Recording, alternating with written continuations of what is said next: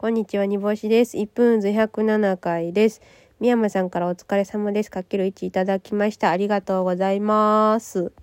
えーなんか日常生きてて、この人すごいなって思う人が結構いると思うんですけど、例えば、うーん、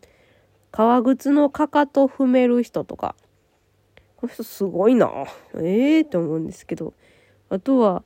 あの取り放題のビュッフェ形式のしゃぶしゃぶ屋さんで取りすぎた野菜を自分で持ってきたタッパーに詰めて持って帰る人。これもすごいなって思うしあとは高校の文化祭の出し物。例えば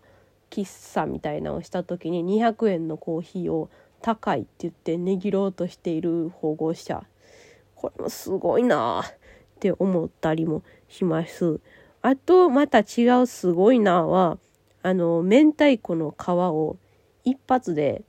全部切り取れる人お箸で。絶対残るじゃないですか一部皮が。これできる人はすごいなと思うんですけどこういうすごい人が集まったら